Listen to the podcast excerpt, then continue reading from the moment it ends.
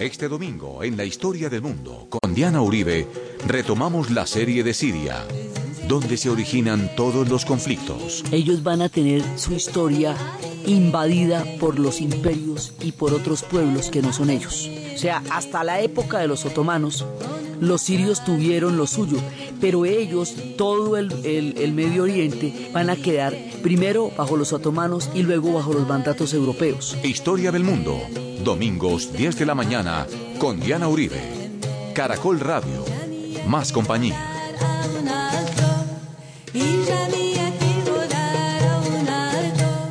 Buenas. Les invitamos a los oyentes de Caracol que quieran ponerse en contacto con los programas. Llamar al 268-6797 268-6797 o escribir a director arroba casa de la historia o info arroba casa de la historia punto org. Hoy vamos a retomar la historia de Siria durante la disolución del Imperio Otomano y el mandato francés.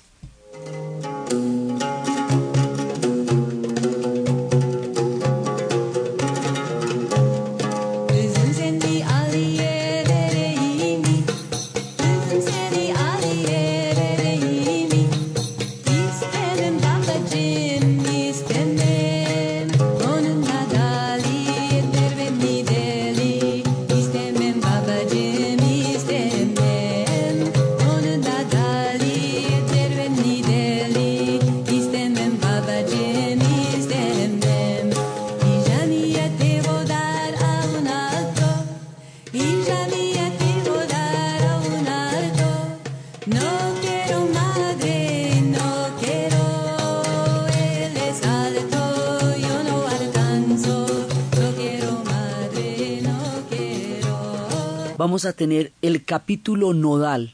Hoy es el capítulo donde se originan todos los conflictos que en este momento se, se dirimen todavía en la trágica situación en la que ahorita están los sirios, porque entre este punto del imperio, la caída del imperio turco otomano y el mandato francés, es donde se van a dar una serie de promesas incumplidas que van a generar una gran cantidad de levantamientos y la conciencia y el nacimiento del nacionalismo árabe.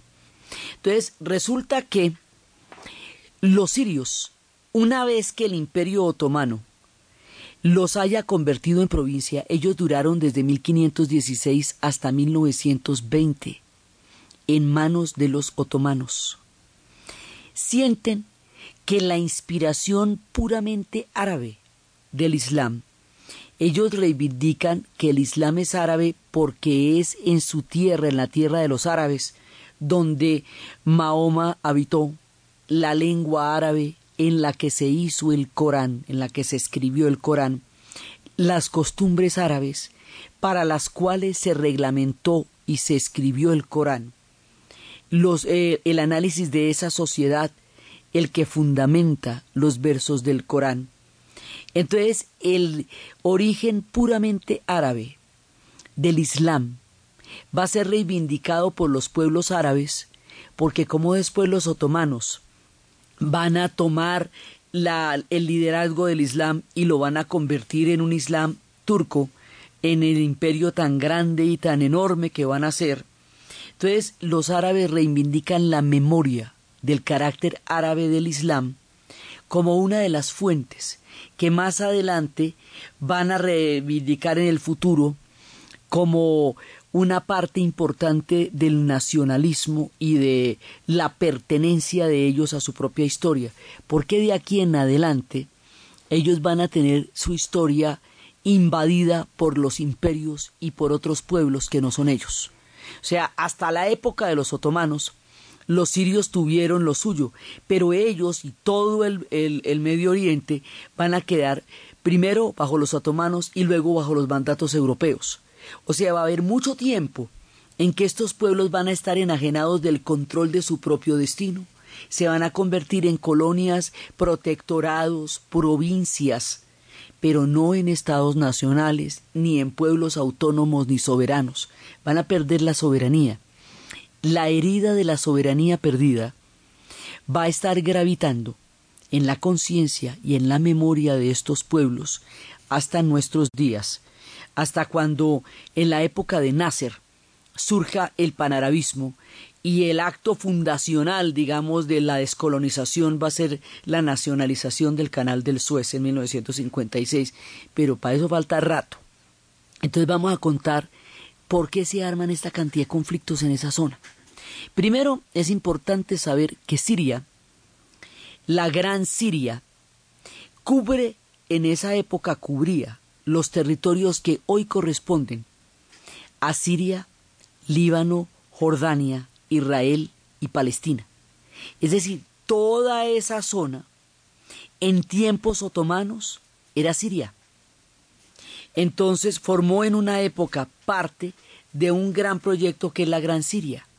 Entonces Siria tiene, de todas maneras, una memoria y un imaginario de una extensión mucho más grande de la que hoy ocupa, siendo Siria un país grande para los tamaños de los países del Medio Oriente. Un poco como hablábamos de Hungría. Cuando Hungría fue muy grande, cuando estábamos en la serie de Europa del Este y de repente Hungría nos va a quedar en una tercera parte de lo que llegó a ser. Entonces, esas memorias de tiempos anteriores, en donde los pueblos fueron mucho más grandes, son unas memorias históricas dolorosas, porque se sienten siempre disminuidos frente a su pasado. Entonces existía una gran Siria y todos estos pueblos en un momento dado fueron parte de ella, de una u otra manera. Entonces ahora vienen, van a empezar los repartos y lo que va a pasar con esto. Y es que durante el Imperio Otomano, al final, cuando el Imperio Otomano lo llamaban el anciano enfermo de Europa, cuando estaba tan desgastado, Inglaterra y Francia van a empezar de manera absolutamente expansionista y, y decidida todo lo que va a ser la aventura colonial por el mundo entero. Inglaterra y Francia se van a apoderar de casi todo el planeta menos la América Latina porque en el siglo XIX nos independizamos nosotros. Entonces, eh, pero, pero fuera de nosotros le va a tocar ese colonialismo que nos tocó a nosotros les va a tocar a los sirios, a los jordanos, a los libaneses, a todos los árabes, les va a tocar a la gente de Indochina, les va a tocar a, a Vietnam, Cambodia, Myanmar, Laos, le va a tocar a todo el África, como habíamos visto, es el reparto del África, el reparto de la Indochina y el reparto del Medio Oriente. Entonces, el reparto del Medio Oriente depende de que tumben al imperio turco otomano de que le quiten el poder y le corran la butaca. Y esto lo van a hacer poco a poco. Poco a poco quiere decir que todas las rebeliones árabes que se vayan a dar para oponerse al imperio turco otomano van a ser apoyadas por los ingleses y por los franceses como una manera de debilitar al imperio desde las bases. Por supuesto el imperio va a hacer lo suyo, y es que se va a meter en una guerra mundial, en la Primera Guerra Mundial, y además de eso va a tener una rebelión interna de jóvenes turcos que van a querer acabar con el imperio para crear una nación moderna, y todas estas cosas a la vez llevarán al final del imperio otomano y el final del imperio otomano se va a volver una repartición, una rapiña de límites artificiales y promesas rotas que generarán la mayoría de los conflictos que hoy existen en la zona. Es decir, los relevos entre imperios y los repartos coloniales van a generar los conflictos que hoy aquejan a todos estos pueblos. Ahí hay una técnica de cera perdida, porque estos conflictos los armaron las potencias y los imperios y ahora queda como que esos pueblos no se pudieran gobernar solos y no pudieran sino eh, enfrentarse los unos con los otros, cuando fueron esas reparticiones las que originaron los conflictos que hoy se están dando. Entonces se llama la cera perdida porque en escultura se hace una cera eh, y luego se pone el bronce encima. La cera se derrite por toda la el calor del bronce y no aparece que esa fue la que le dio la forma. La cera perdida es el reparto colonial y es una mano que queda invisible frente a los conflictos que hoy día tienen. Y cuando llegan todo este montón de migraciones a Europa, Las migraciones que están llegando a Europa son el resultado del reparto del África, de la repartición del Imperio Turco Otomano, de la repartición de Indochina, de todos los pueblos que fueron eh, anexados, repartidos bajo la expansión de Inglaterra y Francia durante el siglo XIX y que hoy, después de que sus economías sufrieron todo ese tiempo de colonialismo, se vierten hacia esos pueblos cuya riqueza se derivó en buena parte también de todo lo que ellos derivaron de los repartos y de los dominios sobre estos pueblos durante todo el siglo XIX. Es la reversa de la marea. Pero para eso hay que entender el principio de la película. Y el principio de la película es el reparto del imperio turco otomano y el mandato francés. En este momento va a surgir dentro de la de la idea de apoyar a las rebeliones árabes para debilitar el imperio otomano, para podérselo repartir. ¿Por qué se lo quieren repartir? Porque es que se ha tomado una decisión tan importante. Churchill ha tomado la decisión de cambiar la fuente energética del imperio británico y van a pasar del carbón al petróleo. Y el petróleo está en el Medio Oriente. Por lo tanto, el Medio Oriente debe estar en manos de Inglaterra y Francia y de las grandes compañías petroleras que están surgiendo, y para eso necesitan que el imperio turco otomano se desmembre.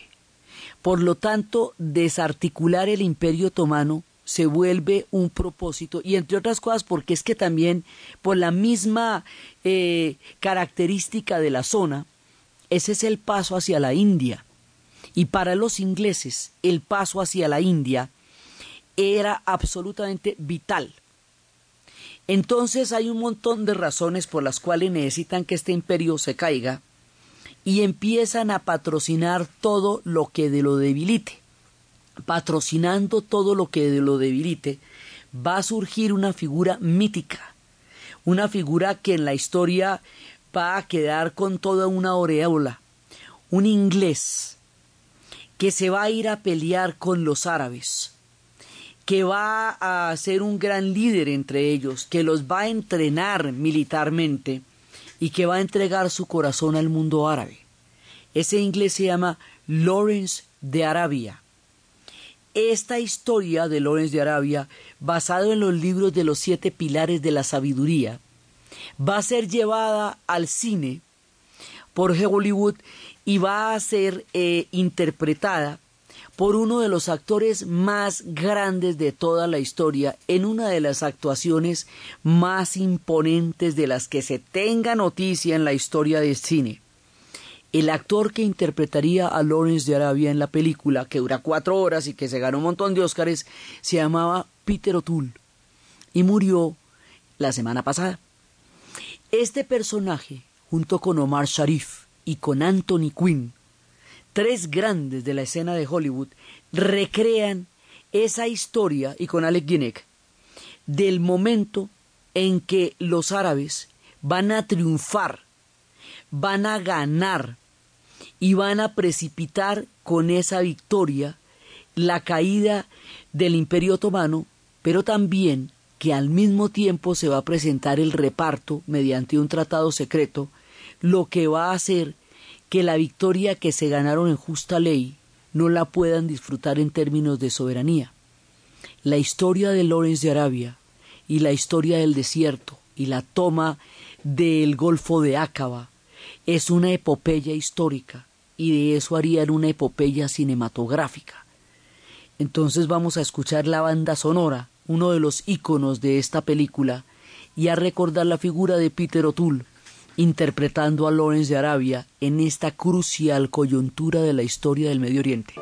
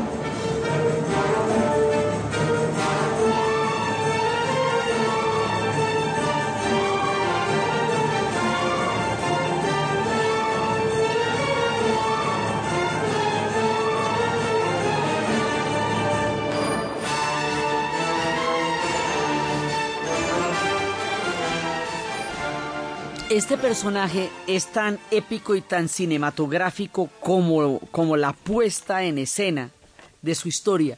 Este personaje, Lawrence de Arabia, era un inglés cuyo padre no lo reconoció y que lo mandan a asesorar las tropas que están haciendo la rebelión contra los otomanos. Y él va a resultar tan excelente no solamente militarmente, sino en su comprensión del corazón árabe, que se va a enamorar de ellos realmente él va a ser un hombre que le entregue su corazón a la causa de los árabes. Y hay una de las escenas de la película que es absolutamente fantástica cuando a él le queman las ropas después de que ha atravesado el Golfo de Acaba. El Golfo de Acaba en la, en la orilla del Mar Rojo es el punto por donde se llega a lo que actualmente es Israel. Ahí, en ese Golfo de Acaba, estaba un punto nodal del imperio turco otomano, porque los cañones del imperio otomano no podían virar, estaban fijos y estaban mirando al mar, porque se esperaba un desembarco solamente por la vía marítima. Detrás de Acaba hay un desierto, uno de los desiertos más mortales del planeta, que se llama el desierto del Nefut. Cruzar el desierto del Nefut era una cosa inconcebible. Lawrence, que creía que nada estaba escrito, va a convencerlos y atravesar con ellos el desierto del Nefut y va a tomarse a cabo por atrás, no por donde están los cañones, sino por atrás. Y ahí le va a infligir una gran derrota a los otomanos. Y luego va a tener que ir caminando hasta el Cairo para contarles que tal hazaña ha sido completada porque ningún emisario al que hubiera mandado le hubieran creído que semejante cosa hubiera podido ser posible. Entonces hay un momento cuando él llega después de una de esas travesías que le queman la ropa inglesa y le ponen las ropas árabes y le lo rebautizan el Orange. Dicen, si usted no tiene un nombre reconocido por su padre, usted tiene el derecho a ponerse el nombre que usted quiera, el Orange y, es, y él le va a entregar su vida a ellos. La escena cuando llega al Cairo con uno de los muchachos con los que atravesó el desierto, el otro murió en una, en una de esas arenas movedizas.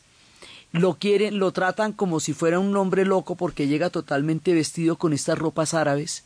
Y cuando va y le cuenta al general Allenby lo que hizo, todos lo reciben de pie a la salida en el club de oficiales en el Cairo porque lo que acababa de hacer no era ni siquiera imaginable. Este hombre que es un héroe, este hombre durmió en Alepo, en, en, los, en el hotel, en los hoteles de Alepo están todas las, las huellas de lo estaban, todas las huellas de lo que fue su paso por esta zona. Este personaje, cuando ya está a punto de sellarse la independencia, cuando ya han triunfado militarmente, cuando él y los árabes van a lograr eh, el triunfo de su, de su gran revuelta, los árabes le, le dicen a él, usted nos puede decir con toda seguridad que los ingleses y los franceses no tienen intereses en nuestro territorio. Y él dice que sí lo puede decir. Y mientras lo puede, mientras él afirma esta promesa, ingleses y franceses debajo de la mesa hacen un tratado secreto, el tratado de Sykes-Picot. Ese tratado secreto se reparte lo que es la Palestina y la Mesopotamia entre Inglaterra y Francia. Es decir, hay una tradición histórica sobre la mesa frente a las cosas que están ocurriendo en el campo de batalla. Y de eso no se va a enterar Lawrence, porque a él no le cuentan, sino hasta cuando vuelve. Y por otra parte, el tema de los árabes para poderse unir frente a la amenaza del colonialismo franco-británico era muy difícil porque ellos no tenían una concepción de Estado nacional. Eh, su mundo era un mundo tribal. Entonces, eh, agruparse para poder entender los peligros a los que se estaban enfrentando no era posible en ese momento. Cuando Lawrence entiende que no puede lograr una unidad árabe lo suficientemente sólida para que puedan enfrentar la amenaza del colonialismo franco-británico y que ha sido traicionado por su propio gobierno y por su propio, digamos, por aquellos que lo mandaron, se monta en una moto y se mata. Y la película empieza con el entierro de él, con la moto en la que se mata y el entierro de él, y todas las personalidades de los más diversos orígenes acudiendo al entierro de un hombre que era increíblemente polémico. Y ahí empieza la historia, que más que la historia de este hombre extraordinario, es la historia de la amargura y la traición de un pueblo, a partir de este tipo de maniobras que vamos a ver después de la pausa comercial.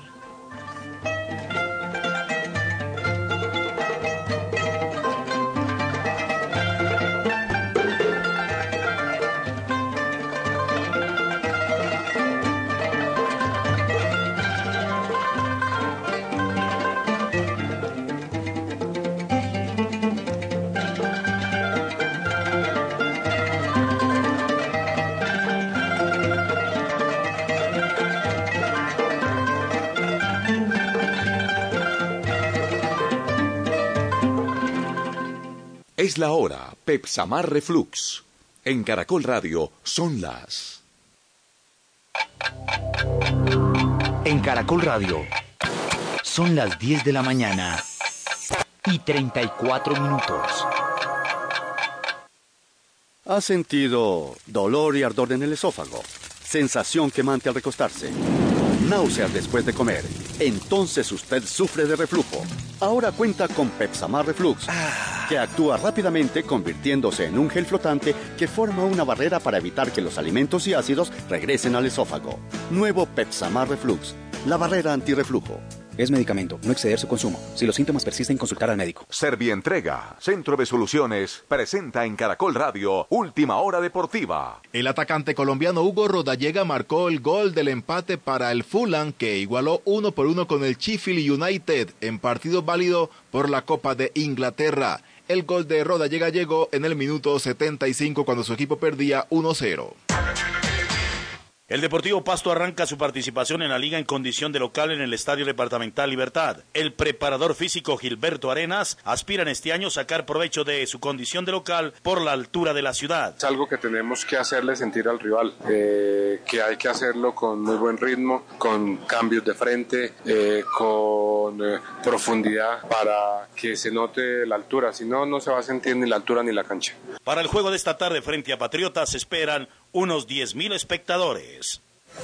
Más información en www.caracol.com.co y en Twitter, arroba caracoldeportes. Llegó la entregamanía Servientrega, que siempre te entrega más. Por cada 30 mil pesos en envíos de contado diarios que realices en nuestros centros de soluciones, te entregamos una recarga celular de 3 mil pesos en Efecti. Servientrega, centro de soluciones. Aplican condiciones y restricciones. Mayor información en www.servientrega.com. Vigilado por la Superintendencia de Puertos y Transporte. En Colombia, los únicos vehículos de la marca Renault vendidos por su concesionario Renault Ferauto de Duitama y Sogamoso gozan de mantenimiento totalmente gratis por un año a partir de la fecha de entrega. Exija la certificación por escrito. Amigo fiel de siempre. ¿Y usted? ¿Cómo durmió anoche? Comodísimo. Colchones comodísimos para dormir profundamente. En la Fundación Universitaria Juan de Castellanos somos una familia en donde te diviertes, aprendes valores, haces amigos, investigas, emprendes y estudias lo que tú quieres. Carrera 11, número 1144 en Tunja. PBX 742-2944. www.jdc.edu.co. Fundación Universitaria Juan de Castellanos. Tu familia en Tunja.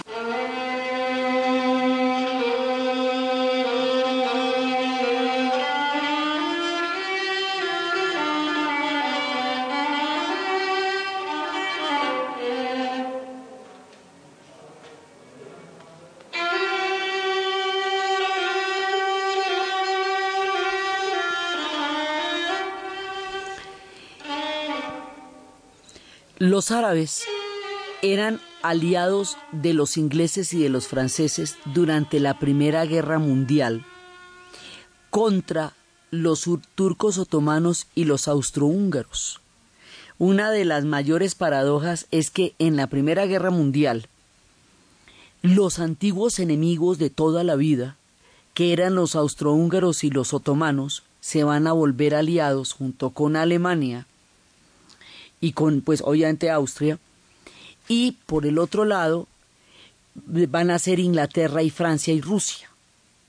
De esta parte, Inglaterra, Francia y Rusia, los árabes son aliados de los ingleses y de los franceses porque tienen el enemigo común que es el imperio otomano, que tanto los unos como los otros lo quieren ver derrumbado. Entonces van a ser apoyados por ellos y eso es lo que hace que la figura de Lawrence de Arabia aparezca en escena.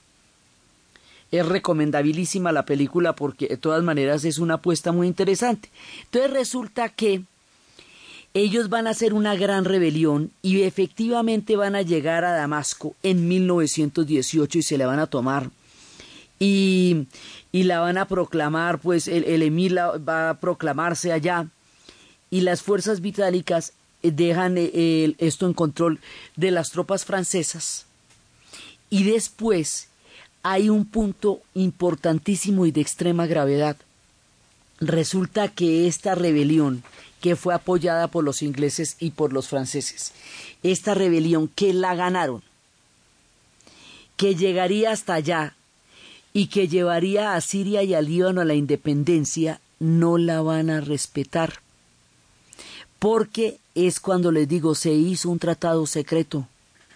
Y ese tratado secreto que se hizo a espaldas de los pueblos que estaban apoyándolos y a los que ellos estaban apoyando, hacía que pasaran de ser una provincia del imperio turco otomano a protectorados de franceses y de ingleses.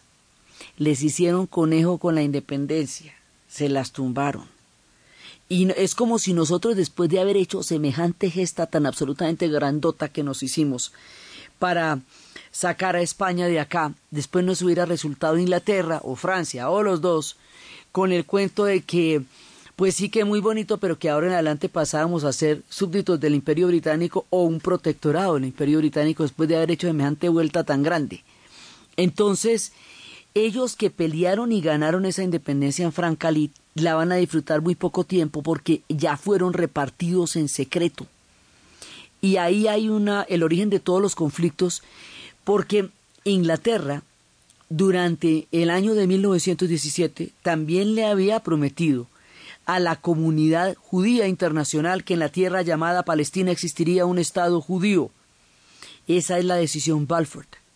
En el tratado secreto, ellos eh, para lograr, en un principio, para lograr la, el apoyo de algunos de los sectores árabes, prometieron que en la tierra llamada Palestina existiría un Estado árabe dentro de las promesas que hicieron, se hicieron en el protectorado. Le prometieron a los dos pueblos una misma tierra, lo que genera el origen del conflicto árabe-israelí, que no es bíblico ni es milenario, sino es el fruto de un reparto colonial en donde a dos pueblos se les prometieron una misma tierra y cada uno de ellos va a reclamar la promesa que obtuvo de los británicos. Igualmente a los kurdos se les va a prometer el Estado y simultáneamente se van creando fronteras que luego serían Siria, Líbano, Jordania, Irak, Irán, en los territorios, sobre todo eh, Turquía, en los territorios donde, donde sobre todo eh, lo que es Turquía, Irak, Irán y Siria, eran los territorios que se le había prometido a los kurdos el Estado del Kurdistán, porque esos pueblos están ahí desde el año 2500 antes de Cristo. Entonces, simultáneamente se les promete a los kurdos el Kurdistán, pero se van a crear fronteras que luego se van a volver naciones más adelante en el mismo territorio donde se prometió el Kurdistán.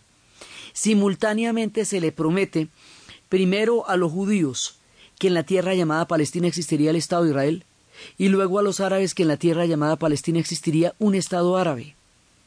Y simultáneamente se ha apoyado una independencia que estos pueblos han ganado, pero que no van a entrar a, a disfrutar porque ha habido un tratado secreto que se repartió las tierras que ellos conquistaron con su independencia y con su valor y con su, y, y con su rebelión contra los turcos otomanos.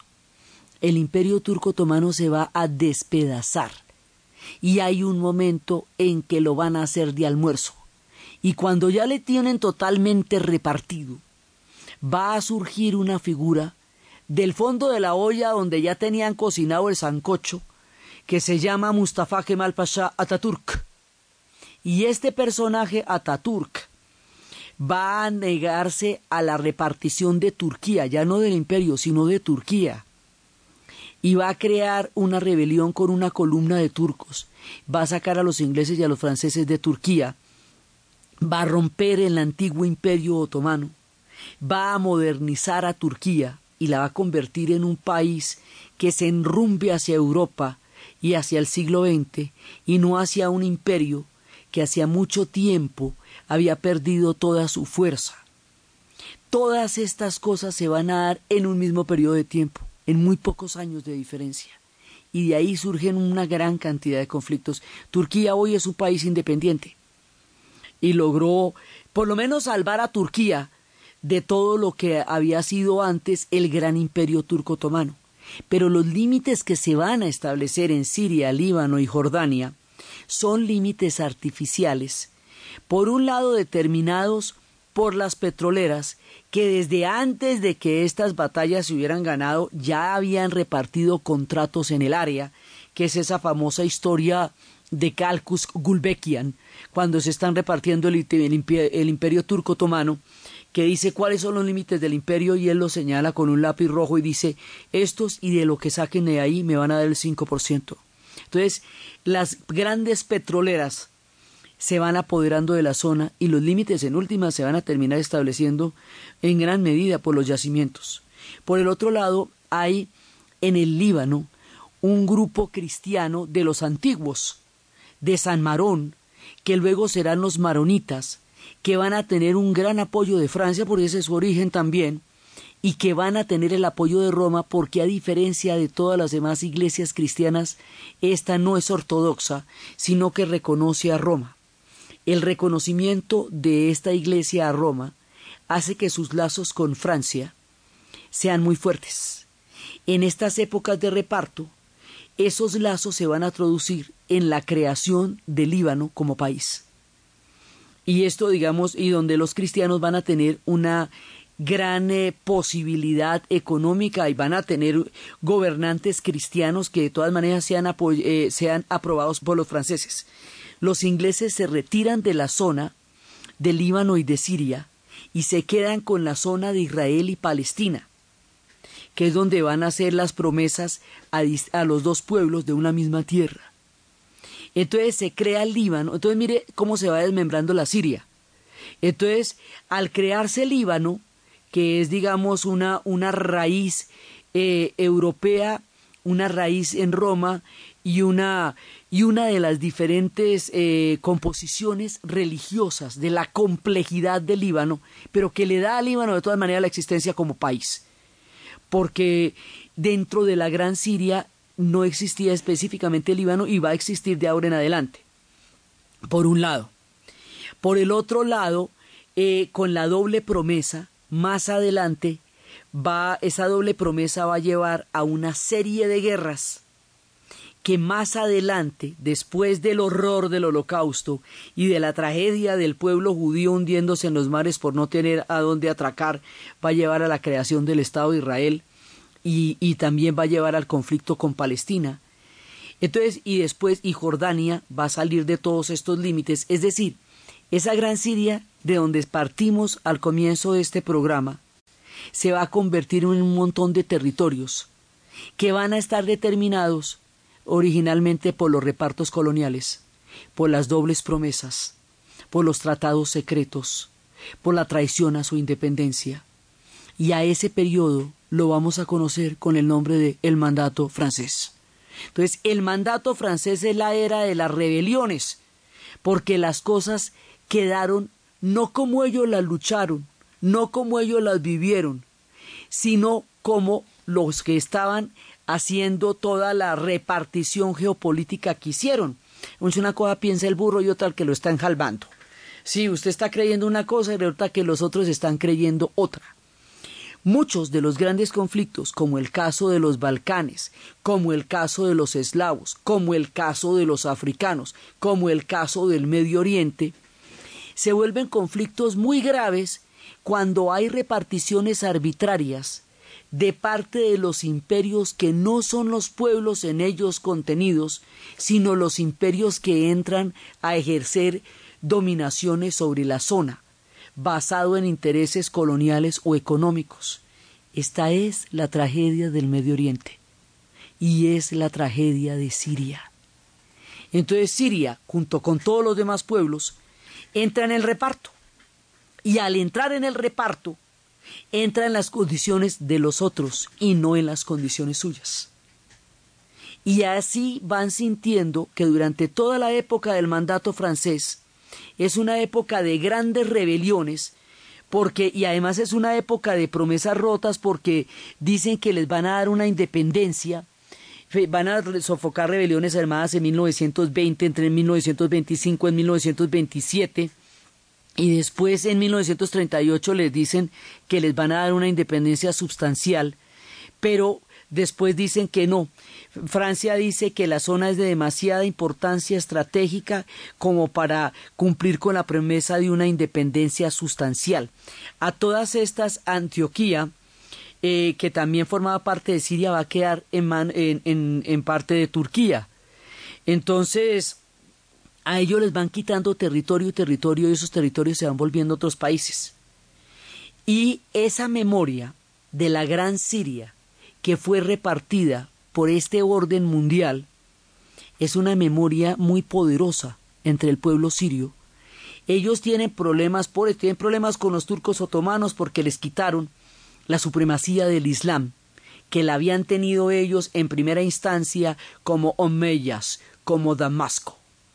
Tiene problemas con los franceses porque les quitaron la independencia que se habían ganado y lo hicieron con el aval y la participación de los ingleses. Tendrán problemas más adelante con el Estado de Israel porque consideran que esa no es una decisión que ellos tomaron, sino que se tomó sobre los territorios de ellos.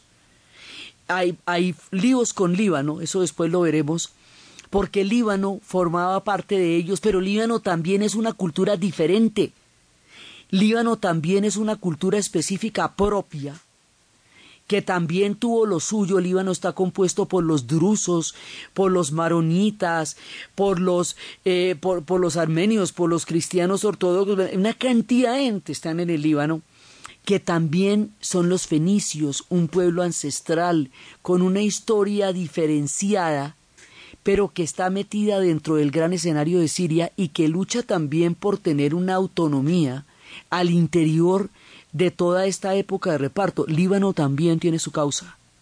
Y el hecho de que Líbano tenga su causa y que haya habido masacres entre maronitas de, eh, de maronitas por parte de los drusos en el siglo XIX y que más adelante en el siglo XX eh, durante los años de la guerra civil cambien las cosas y sean los drusos los que van a ser masacrados. O sea, esto se va a complicar increíblemente en las complicaciones de estas guerras, en las rebeliones, en los repartos, en todo el tema del imperio otomano cayendo y de los ingleses y de los franceses repartiéndose la zona, es donde se van a crear escenarios sumamente dolorosos para gente que había vivido aquí desde que el mundo es mundo, porque bien antiguos son.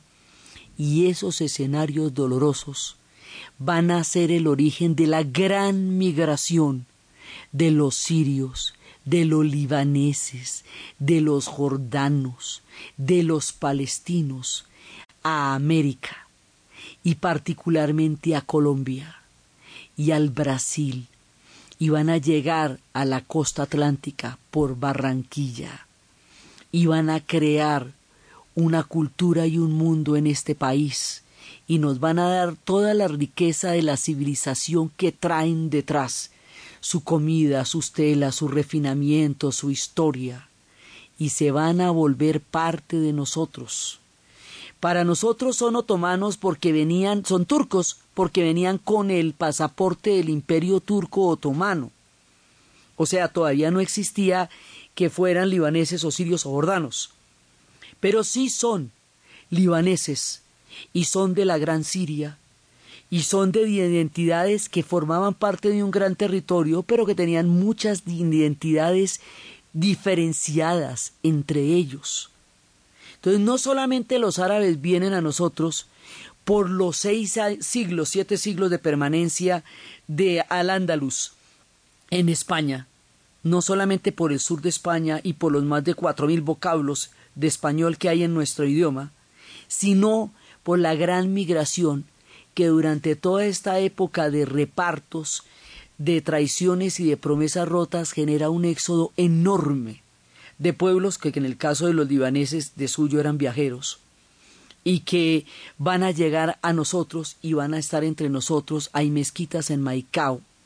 Por esa razón hay toda una comunidad que ya es una parte del mundo colombiano que ya es una parte de nuestra sociedad y que nos ha aportado una increíble cantidad de trabajo, esfuerzo y refinamiento para construir un nuevo mundo en estas tierras, huyendo de los conflictos del reparto, del imperio otomano y de las promesas rotas de tantos pueblos que habían cifrado su esperanza en estas rebeliones que sucedieron durante finales del siglo XIX y comienzos del siglo XX.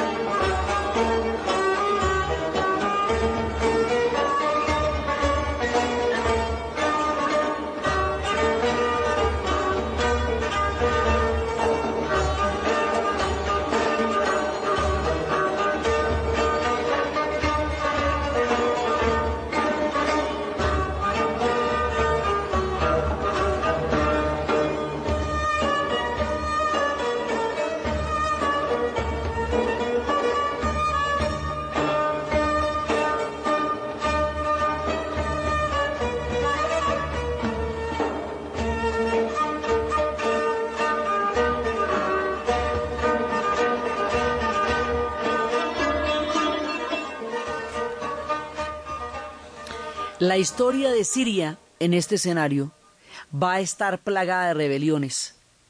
Y va a haber unas rebeliones muy grandes que van a tomar casi toda la zona. Y va a haber rebeliones que van a llegar a poner en jaque a los franceses. Una y otra vez habrá rebeliones. Pero entonces habrá, y, mientras tanto también los territorios se van perdiendo, ya con la repartición estamos diciendo que lo que era eh, Antioquía, lo van a llamar Alexandreta, va a quedar del lado de, del lado de, de, Turquía y se quedó del lado de Turquía. Eso le va a dar a la gran Siria un pedacito chiquito de salida al mar, una ciudad que se llama Latakia. Pues una franja muy pequeña, al lado de todo lo que era el mar de los sirios antes. Es muy importante entender todo lo que los sirios han sufrido para poder entender la fuerza de su nacionalismo y el poder de sus reivindicaciones históricas en las épocas recientes, porque si uno no entiende esto, no entiende por qué reivindican eso ahora. Generalmente las noticias que tienen que ver con el Medio Oriente no tienen mayor análisis, sino muchísima eh, descripción del, del conflicto mismo, pero de dónde vienen esos, por qué estaban allá, qué estaban haciendo durante toda la época del mandato francés. El mandato francés es la incubación del conflicto porque el mandato francés no tendría por qué haber existido si ellos ya hicieron su independencia, ya la habían ganado y ya la habían peleado. Entonces ellos consideran que todo ese tiempo que están bajo el mandato francés es un tiempo perdido de, de la construcción de una independencia y de un país que ellos ya habían peleado. Mucha vuelta ya la habían hecho y resulta que no se las dejaron completar cuando ya la tenían lista y ya la habían acabado. Por eso es que el panarabismo va a surgir como una conciencia histórica de todos estos pueblos bajo el mandato francés. Entonces, sin embargo, en la Segunda Guerra Mundial también van a estar del lado de los franceses y van a quedar en manos del régimen de Vichy y las fuerzas eh, de, de, la Inglaterra libre pues de, van a invadir, o sea, de británicas y de la Francia libre, van a invadir y a ocupar Siria en el 41 y, y, el gobierno de Francia va a reconocer formalmente la independencia de Siria y las elecciones van a ser celebradas hasta 1943, que permiten la formación ya de un gobierno y, de unos dirigentes que eran los dirigentes del levantamiento del 20, de 1925 y 1927 contra los franceses. Entonces, una cosa que va a ser común también al Medio Oriente y que lo habíamos visto durante África, durante la serie de África, es que después de la Segunda Guerra Mundial se van a dar los fenómenos de la descolonización, porque Inglaterra y Francia, si bien son vencedores de la Segunda Guerra Mundial, van a quedar muy debilitados, y el hecho de que hayan aplazado durante tanto tiempo el derecho de todos estos pueblos a sus independencias, que hayan hecho promesas, por ejemplo, a Argelia le habían prometido una autonomía que no respetaron. Vamos, a lo largo de las guerras mundiales fueron haciendo promesas, porque necesitaban las alianzas de estos pueblos con ellos durante las guerras incluso a la misma Turquía, que en la Primera Guerra Mundial fue contraria a ellos porque lo que se estaba repartiendo era el imperio, en la Segunda Guerra Mundial fue su aliada y a cambio de la alianza y la no beligerancia de Turquía, eh, con sus antiguas, con los alemanes, por ejemplo, que han sido sus muy antiguos aliados, le prometieron la mitad de Chipre. Y a la hora que Chipre se vaya a independizar, tran, la mitad ya estaba comprometida a los turcos por los ingleses. Y así por el estilo. O sea, ahí se van haciendo un montón de promesas. Y este montón de promesas se van a convertir después en guerras. Porque todo el mundo va a hacer que esa promesa se cumpla. Si me prometieron independencia, entonces yo quiero estar independiente. Si me prometieron eh, un pedazo de tierra, que me lo den. Entonces todo el mundo va a llegar con los cheques en blancos, con las promesas hechas, y, y Inglaterra y Francia no van a cumplir las promesas. Y por eso el conflicto del Medio Oriente es tan supremamente complejo, porque en este periodo se forman los, eh, digamos, el origen de todos los conflictos. Esto es lo que llaman el nudo de la historia de verdad, la repartición del Imperio Otomano y, el mandato francés. Entonces, la manera como va a surgir el, el, la conciencia de una soberanía de aquí en adelante de un modelo árabe es lo que va a determinar toda su historia hasta nuestros días. Entonces, desde los espacios, de las esperanzas de los pueblos árabes, de la formación de sus estados, de la figura de Lorenz de Arabia, de las grandes rebeliones, del sueño de la gran Siria, de los tratados secretos, y de todos los conflictos que este tipo de maniobras generarán en la historia, en la narración de Ana Uribe, en la producción Jessy Rodríguez y para ustedes, feliz fin de semana.